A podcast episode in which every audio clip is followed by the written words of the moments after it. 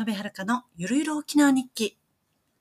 この番組は、ライター、司会、コンサル、ファイナンシャルプランナーと、パラレルワーカーの私、小鍋遥が、日々のつぶやきを中心に、沖縄ネタ、沖縄の食べ物、仕事のこと、趣味のことなど、自分の頭の中を話す番組です。え時には気になる方をゲストにお迎え。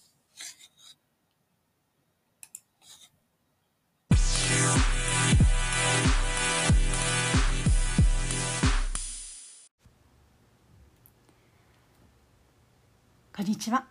沖縄台風が近づいていてみんな食料調達や仕事の調整や家や会社などの台風対策で大慌てというところです。2週間ほど雨が続きそうな天気予報となっていますので私も屋外の取材は予定を大幅に変更して明日明後日のうちにどうにか済まそうと思っているところです。さて今日のテーマは動画撮影や音声配信には三脚が必要？です。三脚が必要な人三脚の選び方三脚を買ってよかったことなど今日もつらつらと約10分間おしゃべりしていきたいと思います。さあまずは、え撮影も行う、え私フォトライターえー、撮影もできるライターを15年やってる私の答えとしては三脚は必要ということを最初にお伝えしたいと思います。今、インスタグラムは Facebook、Twitter、TikTok、YouTube、ポッドキャストなどありとあらゆる発信ツールがありますが、このラジオを聴いている皆さんのほとんどは、ポッドキャストを聞くほどアンテナが高いので、きっと何かしらの発信ツールを使って、ご自身の写真や動画をアップした経験があるのではないでしょうか。えというよりは発信ツールを使っていないとなんだか自分が世の中から取り残された感じもするぐらい今の世の中は発信が全てインターネットが全てな感じもしますよね。えでも一方で私のお友達や先輩え取引先の中には発信ツールを全く使っていない人もいらっしゃいます。SNS などの発信ツールはそもそも交流や PR をするためのものなので私の周りの大きな会社に勤めている方などは世間に対して自分のことや商品やサービスを PR しなくてもレギュラーで給料をもらえるしとか逆に発信ツールを使うことでお客様と距離が近くなりクレームのもとになるからなどと、SNS などの発信ツールを使わない人も多くいます。それはそれでねあの全然いいのですけれどもインターネット全盛期の現代としますとねやっぱり個人や会社で発信ツールを使いこなすことがねこの今の世の中で生き残ることができる最大の武器になると私は思っています。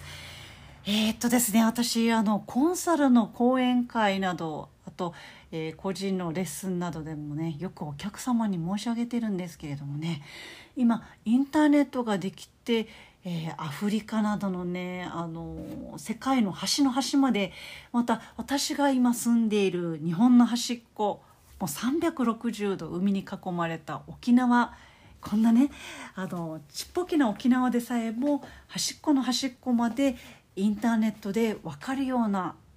また詳細の細かい情報まで世の中に浸透されるような時代となっています。逆にですねあのインターネットを使わないと、えー、世の中から認知されないっていうことにもなると私は思っています。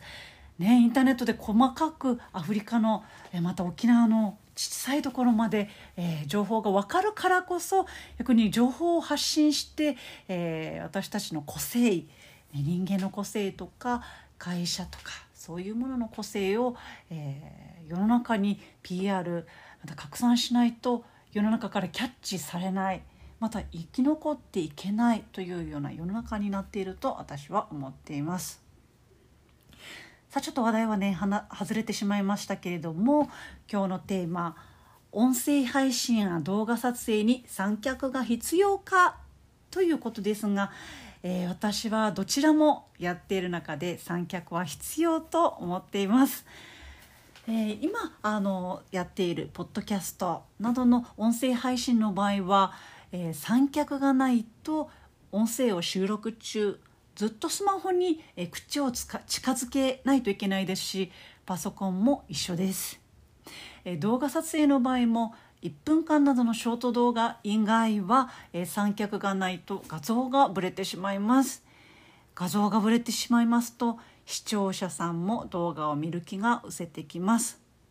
えそれはえ皆様も私もですがみんな一緒じゃないかなと思います。え例えばテレビに映る画像がもしブレブレのままえ長く放送されていますとすぐ、え、テレビのリモコンでチャンネルを変えた変えてしまいますよね。でまた放送局にクレームを言いたくなることもあると思います、え、そして車やラジオから聞こえてくるラジオの音声が小さくなったり大きくなったりと音声がぶれていますとすぐ他のチャンネルに変えたくなると思うのです。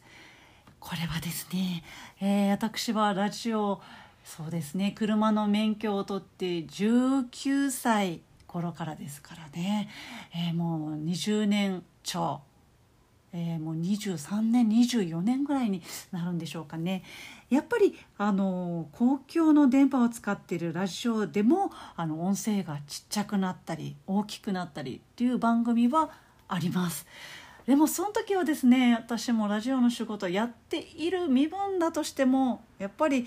うーんと思ってラジオの他のあの放送に切り替えてしまいます。まあ、そういう私もですねあの三脚なしにポッドキャストを配信していた時期、えー、半年ほど すごい長いんですけれども半年ほどあります。えー、収録や、えー、ライブの生配信そういう時間が大体30分とか40分とか。いや長い時は1時間以上やってた場合もありますけれどもね。あのスマホを持つ手がだんだんプルプルプルプル してきますからねあの例えば15分とあの短めの収録や配信だったとしてもあの手持ちで、えー、スマホで収録していますと、えー、手を動かすたびに音声が小さくなったり大きくなったりと音声が乱れてきます。あとはですね音声というより腱鞘炎との戦いになってきますのでえポッドキャストをできるだけ長く多く配信したいという人あと動画をより多く世間に知らせたいという人にとっては、え三脚がないといずれ自分のリスナーさんや視聴者を増やせないという数字の壁が出てくると私は思っています。え、音声配信や動画撮影もそんなにこだわらなくていいよとかねあの別に閲覧者数とか視聴率の数字気にしてないしとかねえもうマイペースにやりたいしとかいう人はえもちろん三脚は不要だと思います。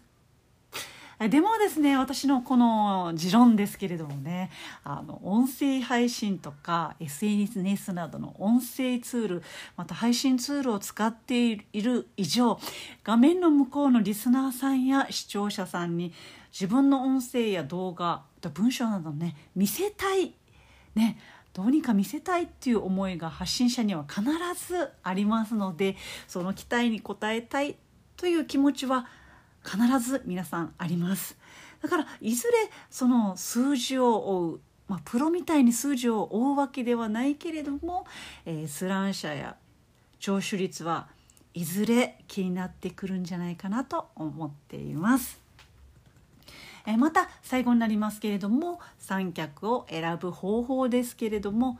手っ取り早いのは家電量販店で直接買うことです。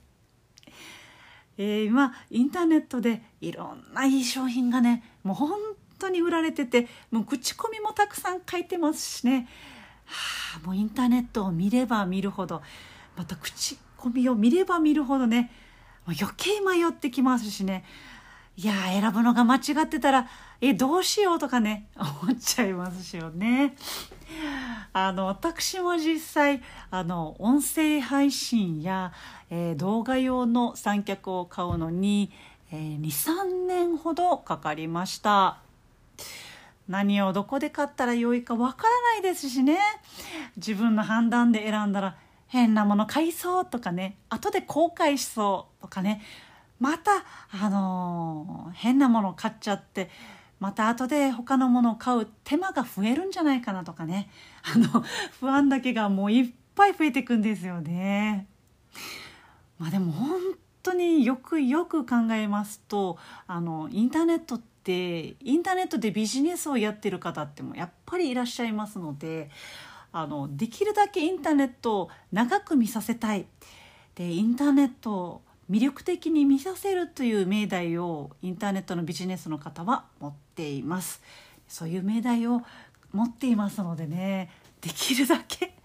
あのインターネットを長く長く YouTube もそうですよね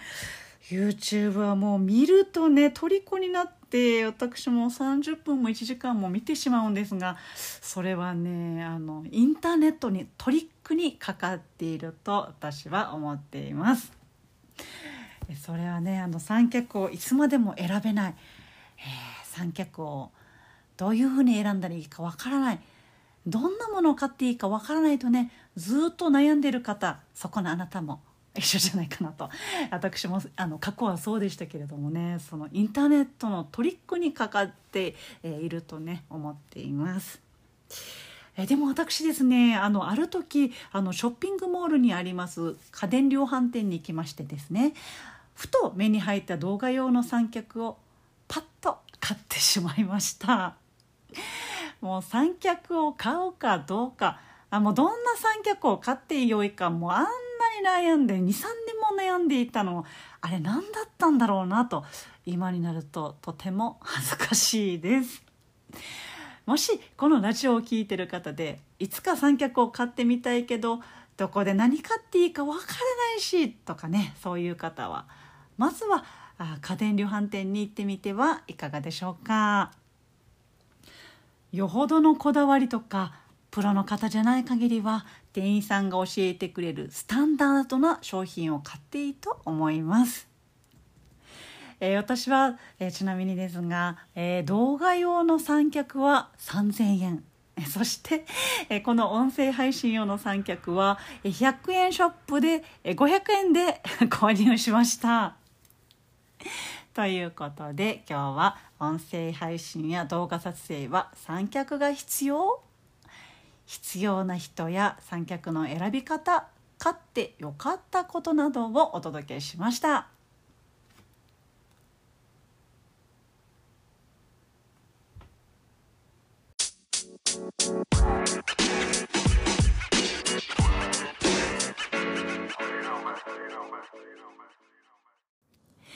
小鍋遥のゆるゆる沖縄日記。この番組は Apple Podcast、Spotify、Amazon Music で配信しています。お好きなプラットフォームで登録して聞いてください。ではまた次回お会いしましょう。シャボー